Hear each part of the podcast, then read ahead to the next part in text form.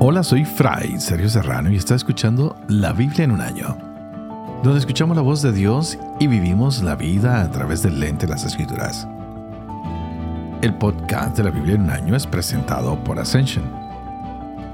Usando la cronología de la Biblia de Great Adventure, leeremos desde Génesis hasta Apocalipsis, descubriendo cómo se desarrolla la historia de la salvación y cómo encajamos en esa historia hoy estamos leyendo el segundo libro de Reyes.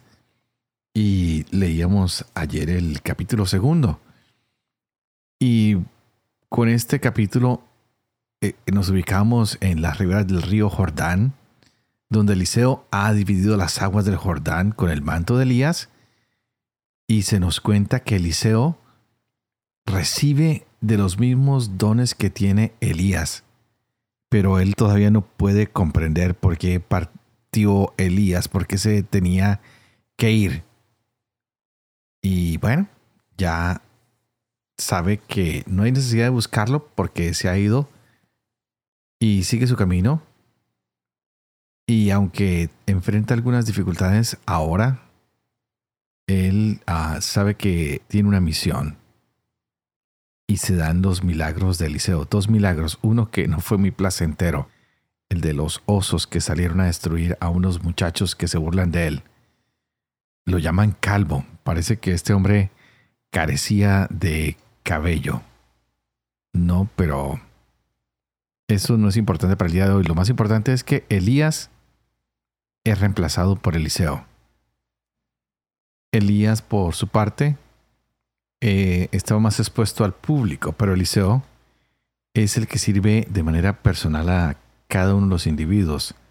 Su ministerio es emocionante, es dramático, es interesantísimo en cuanto que es un hombre amable, es un hombre apacible, y Elías, por otra parte, era mucho más fuerte, ¿no?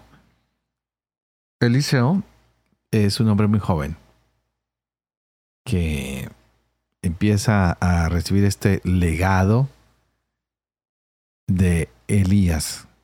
Son tantas las historias que vamos a oír de aquí en adelante que mejor no me adelanto y prefiero que cada uno de nosotros vaya haciendo sus conclusiones entre Elías, que ya lo terminamos de leer, y en este nuevo profeta que empezamos hoy, Eliseo. Estaremos leyendo el segundo libro de Reyes, el capítulo 3, el segundo libro de Crónicas leeremos dos capítulos, el 26 y el 27. Y también tendremos el Salmo 72. Este es el día 172. Empecemos.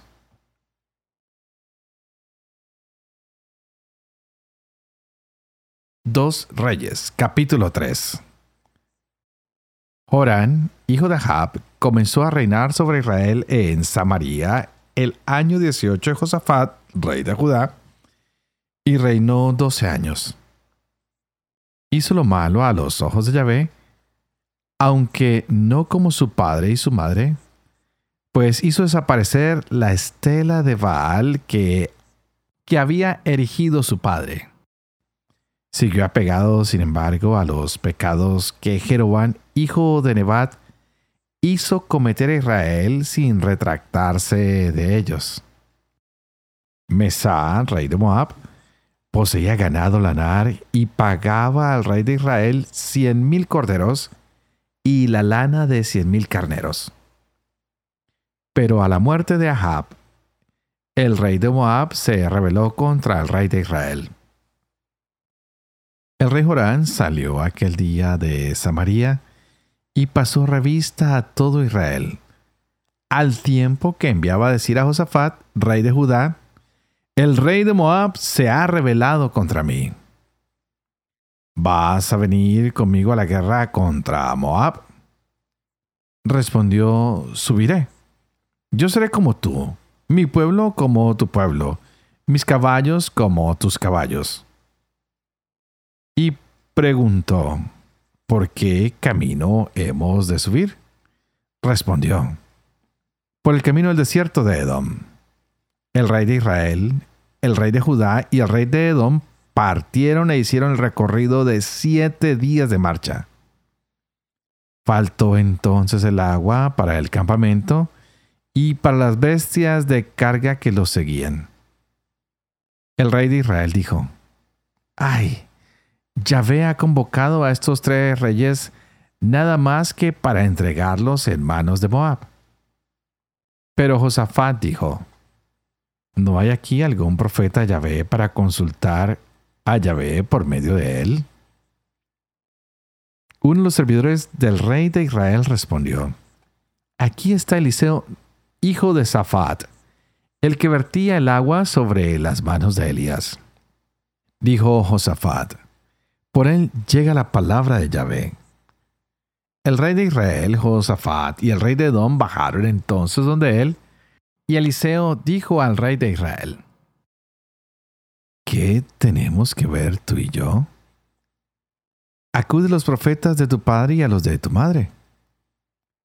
Pero el rey de Israel respondió, No hables así, pues Yahvé ha convocado a estos tres reyes para entregarlos en manos de Moab. Eliseo dijo entonces, Vive Yahvé Sebaot a quien sirvo, que si no fuera por la consideración que Josafat, rey de Judá, me merece, no había de mirarte ni te prestaría atención. Tráiganme ahora un músico. Mientras el músico tañía, la mano de Yahvé vino sobre Eliseo, que dijo, Así dijo Yahvé, Escaben en este valle albercas y más albercas. Pues así dice Yahvé. ¿No podrán ustedes vislumbrar viento ni lluvia? Y sin embargo, esta torrentera se colmará de agua y beberán ustedes, sus ejércitos y sus ganados. Y Yahvé no se contenta con esto, pues entregará también a Moab en sus manos. Tomarán todas las ciudades amuralladas, talarán los árboles mejores, cegarán las fuentes todas y cubrirán con piedras los campos más fértiles. A la mañana siguiente, a la hora de la ofrenda, comenzó a llegar agua de la dirección de Edom y la tierra se cubrió de agua. Los moabitas todos habían oído que los reyes subían para atacarlos movilizaron los que estaban ya en edad de ceñir espada, y de ahí en adelante y se apostaron en la frontera. Cuando se levantaron por la mañana, el sol brillaba sobre las aguas. Los moabitas veían de frente las aguas rojas como sangre y exclamaron, ¡Es sangre! Los reyes se han pasado a espada unos a otros, se han matado entre sí. Así que al botín Moab. Pero cuando llegaron al campamento de Israel, los israelitas se alzaron y atacaron a los moabitas que huían delante de ellos. Avanzaron con ímpetu y derrotaron a Moab. Demolieron las ciudades, cada uno arrojó una piedra sobre las tierras fértiles hasta cubrirlas, cegaron todos los manantiales y talaron los árboles frutales. Solo quedaron las murallas de Kirjeres, pero los honderos la cercaron y la destruyeron. Viendo que la batalla arreciaba en su contra, el rey de Moab tomó consigo setecientos hombres que empuñaban espada y trató de abrir brecha hacia el rey de Aram, pero no lo consiguieron. Tomó entonces a su hijo primogénito, el que había de reinar tras él, y lo ofreció en holocausto sobre la muralla. Una cólera inmensa se desató entre los israelitas, que se retiraron apartándose de él y regresaron a su país.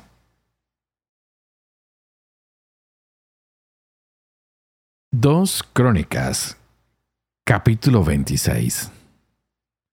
Entonces todo el pueblo de Judá tomó a Osías, que tenía 16 años, y lo proclamaron rey como sucesor de su padre Amasías. Fue él quien reconstruyó Elat y la devolvió a Judá, después de que el rey hubo reposado con sus antepasados.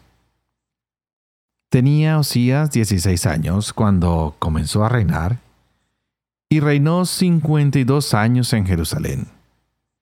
Su madre se llamaba Yecolía de Jerusalén. Hizo lo recto a los ojos de Yahvé exactamente como había hecho su padre Amasías. Buscó a Dios durante la vida de Zacarías, que lo instruyó en el temor de Dios. Y mientras buscó a Yahvé, Dios le dio prosperidad. Salió a campaña contra los filisteos y abrió brecha en el muro de Gad, en el muro de Jabne y en el muro de Asdod.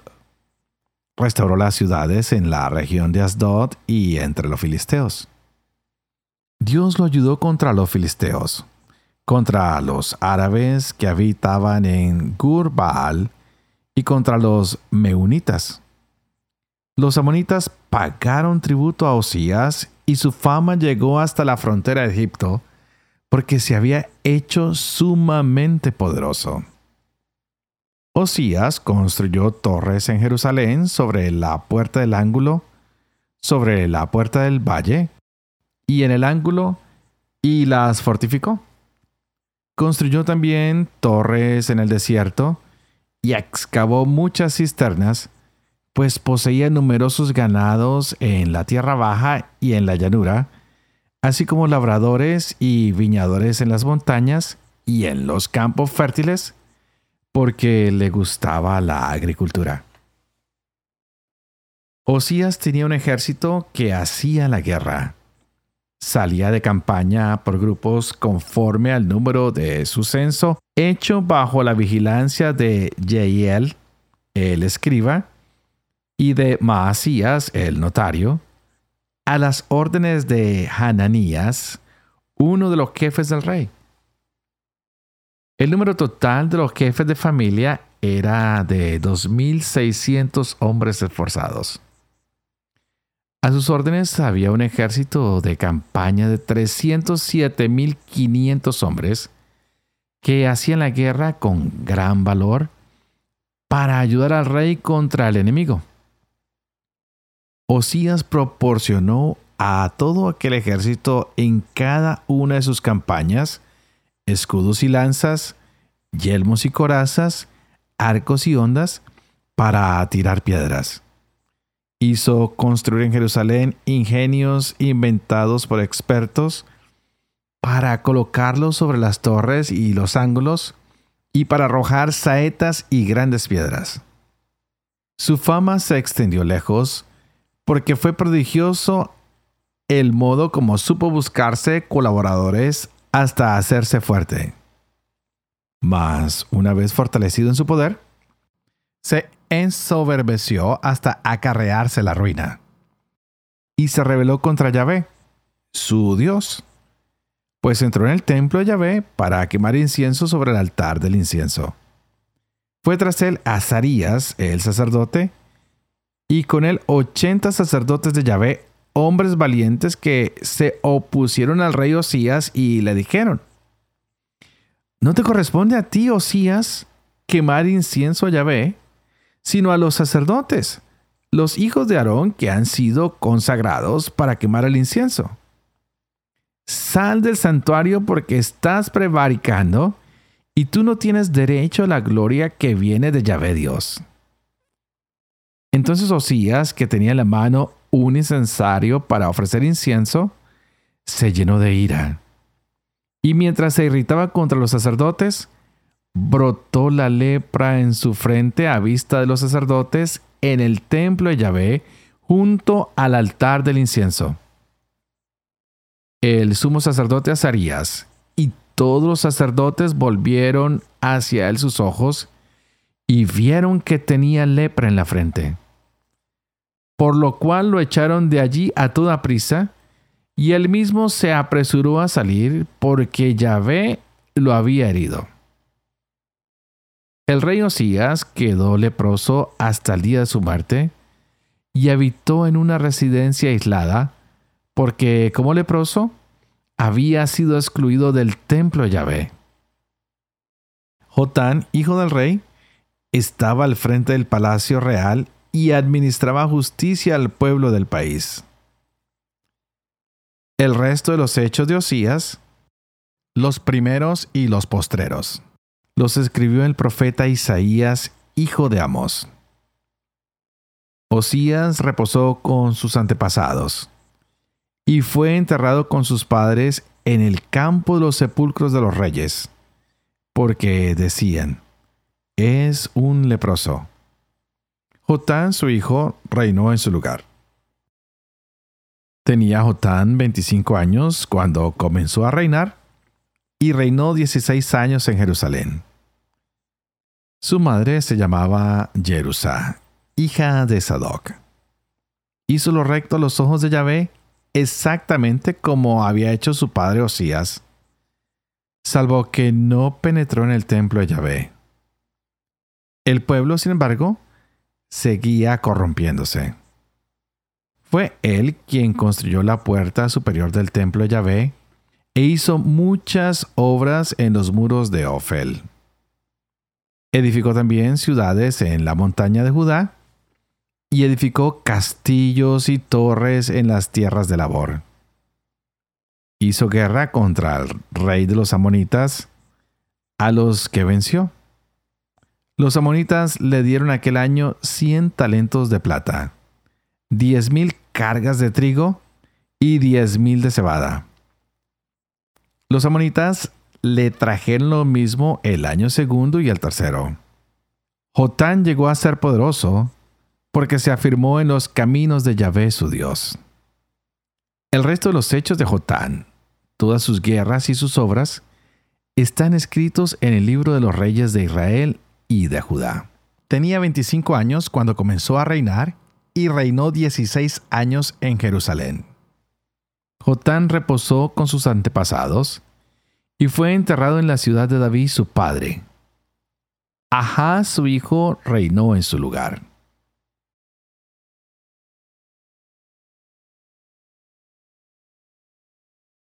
Salmo 72 de Salomón. Confía, oh Dios, tu juicio al rey, al hijo de rey tu justicia, que gobierne rectamente a tu pueblo, a tus humildes con equidad. Produzcan los montes abundancia, justicia para el pueblo los collados. Defenderá a los humildes del pueblo, salvará a la gente pobre, y aplastará al opresor. Durará tanto como el sol, como la luna de edad en edad. Caerá como lluvia en los retoños, como rocío que humedece la tierra. Florecerá en sus días la justicia, prosperidad hasta que no haya luna. Dominará de mar a mar, desde el río al confín de la tierra. Ante él se doblará la bestia. Sus enemigos morderán el polvo. Los reyes de Tarsis y las islas traerán consigo tributo. Los reyes de Sabá y de Seba, todos pagarán impuestos. Ante él se postrarán los reyes. Le servirán todas las naciones. Pues librará al pobre suplicante al desdichado y al que nadie ampara. Se apiadará del débil y del pobre. Salvará la vida de los pobres. La rescatará de la opresión y la violencia.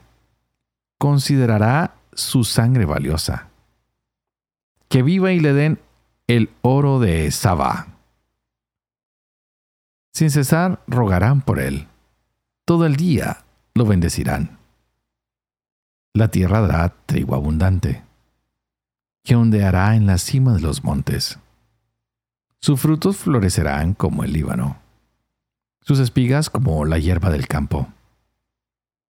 Que su fama sea perpetua, que dure tanto como el sol, que sirva de bendición a las naciones, y todas lo proclamen dichoso.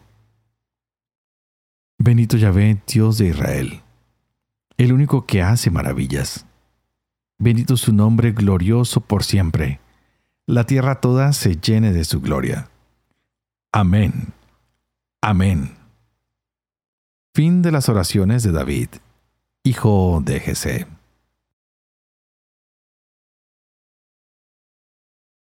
Padre de amor y misericordia, ¿tú qué haces elocuente la lengua de los niños? Educa también la mía e infunde en mis labios la gracia de tu bendición. Padre, Hijo y Espíritu Santo. Y a ti te invito para que pidas al Espíritu Santo que llene nuestra mente y nuestro corazón de su luz, para que de esta manera podamos gozarnos en esta palabra tan hermosa que se nos acaba de proclamar en el día de hoy. Hemos llegado al capítulo 3 del libro de los reyes rápidamente y nos damos cuenta de la gran bondad del Señor para con Eliseo, quien de aquí en adelante se va a ver la capacidad de milagros que tiene porque el Señor lo va a bendecir bastante, grandemente. Estamos hoy con el reino del norte. Vemos cómo Moab se revela contra Israel. Josafat se une con Joram para hacerle la guerra a Moab y le piden ayuda al profeta. Al principio, Eliseo se rehúsa, no quiere servir, pues no es muy amigo de Josafat. Siempre hay problemas humanos, ¿no? Humanamente, a veces no sentimos tanto gusto de trabajar con unas personas como a veces las sentimos para trabajar con otras. Pero Eliseo no puede dejar de hacer su trabajo. Anuncia que hay algo hermoso que Dios va a hacer. Les va a dar agua. Pues ellos están urgidos. No tienen agua para sus tropas, para sus caballos, para su gente. Y Eliseo predice entonces que llegará el agua, y no solo el agua, sino con ella llegará la victoria sobre Moab, la cual va a ser entregada en las manos de estos reyes. Nada fácil la misión de Eliseo. Vamos mirando aquí los pactos que se dan entre reyes, como un rey a veces es fiel a Yahvé, como otras veces no lo son. Y hemos visto también cómo Moab estaba sirviendo para Israel y estaba obligado a pagarle tributo. Moab trató de recobrar su libertad y se rehusó a pagar el tributo, pero la alianza de estos reyes hace que se recupere el dominio sobre Moab. Siempre los hombres peleando por el tener, por las riquezas. Estamos en un ataque que se da desde el sur a través del desierto de Don y se atacan todos en la frontera del norte que estaba bastante bien defendida y que era un camino de paso para todos ellos. Hay peligro, pero hay conquista. Hoy se conquistan a los moabitas una vez más. Y Dios sigue dando su bendición a través del profeta. Yahvé sigue guiando al pueblo. Sigue mostrándoles que cuando ellos son fieles y están con Él, todo se puede. Así que pidámosle al Señor que nos ayude a percibir la evidencia de su amor para con nosotros, porque Dios está siempre presente. Dios está invitándonos a estar siempre con Él, a no oponernos a su voluntad. Y si estamos fieles con Él, encontraremos la victoria, encontraremos la alegría de saber que Dios nos bendice. Por eso hoy hemos tenido estas lecturas tan interesantes e incluso el Salmo que nos recordaba de la grandeza del Señor y que nos decía que la fama sea perpetua, que dure tanto como el sol, que sirva de bendición a todas las naciones y todas se proclamen dichoso.